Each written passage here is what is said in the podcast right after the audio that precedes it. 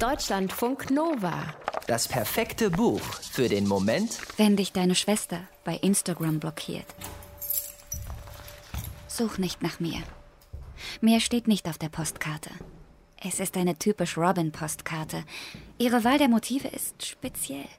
Die sind immer geschmacklos oder kitschig. Diesmal ist ein blondes Mädchen darauf, mit Blumen im Haar. Immerhin keine niedlichen Tiere oder Neonbuchstaben. Gab's wohl nicht.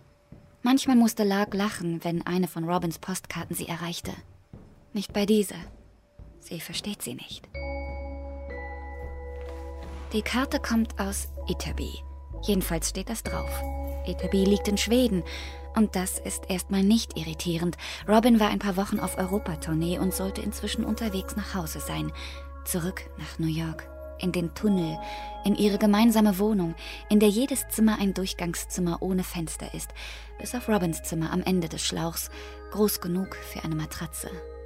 Es gibt schönere Orte, an die man zurückkehren kann, klar, aber der Tunnel ist Robins Zuhause, genauso wie Larks, und deswegen steht es außer Frage, dass Robin dorthin zurückkehren wird. Während des Sommers hatte sie sich kein einziges Mal aus Europa gemeldet, wahrscheinlich weil einfach jede Minute verplant war mit dem Reisen zwischen den Städten, mit Klavierüben und Klavierspielen, mit Smalltalk, mit Spaziergängen, mit Sex und Bettruhe. Lark brennt darauf, die Bilder von Robin in ihrem Kopf mit der Wirklichkeit abzugleichen. Sie brennt darauf, ihre Schwester vor dem Einschlafen flüsternd auszufragen, so wie sie es immer schon gemacht haben. Wo bist du aufgetreten? Waren viele Menschen da? Waren sie richtig alt? oder eher jünger? Wie lief's mit Rachmaninov und mit Bernard? Seid ihr noch zusammen? Bist du glücklich? Lark kann Robin das nicht fragen, denn ihre Schwester kommt nicht zurück. Robin schickt nur eine Scheißkarte mit einem blonden Mädchen und Blumen. Und ihre Nachricht darauf ist klar und unklar zugleich. Such nicht nach mir. Robin und Lark von Alex Olean ist die Geschichte von zwei Schwestern, die mit der Ambivalenz in ihrer Beziehung zueinander kämpfen, mit der viele Geschwisterkinder zu kämpfen haben. Da ist einerseits eine ewige Verbundenheit und andererseits der Wunsch, sich endlich voneinander lösen zu können. Als Lark zur Welt kommt, ist ihre Mutter 17 Jahre alt und nicht dafür gemacht, Verantwortung für ein Kind zu übernehmen. Sie kommt und geht, wann es ihr passt. Wenn es ihr gut geht, ist der Kühlschrank voll. Und wenn es ihr schlecht geht, muss Lark warten, bis es der Mutter wieder gut geht. Lark lernt, sich zurückzunehmen, sich ganz unsichtbar zu machen und mit dem zufrieden zu sein, was da ist. Auch wenn das bedeutet, tagelang Vollkornkekse zu essen, weil die Mutter gerade in einer Fabrik für Vollkornkekse jobbt. Ihre vier Jahre jüngere Schwester Robin ist anders. Sie ist nicht unsichtbar, nimmt sich nicht zurück. Wer sie sieht, will ihr sofort etwas Gutes tun, ihr etwas schenken. Wenn Robin mit etwas Geld ein kleines Stück Käse kauft, kommt sie mit einem halben Leib nach Hause.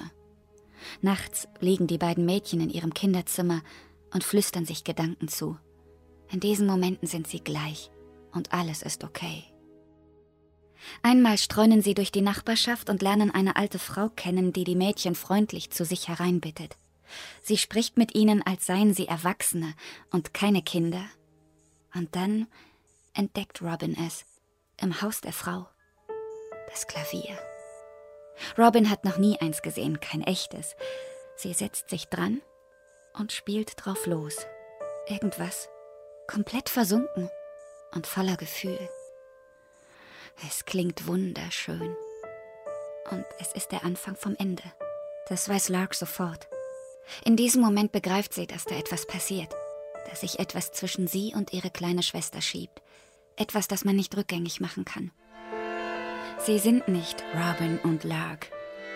Sie sind die sichtbare Robin und die unsichtbare Lark. Sie sind nicht gleich. Egal wie sehr sich Lark das wünscht. Der Tag wird kommen, an dem sie das akzeptieren muss. Es ist der Tag, an dem sie die Karte aus Schweden erhält. Such nicht nach mir und Lark muss sich entscheiden zwischen Festhalten und Loslassen.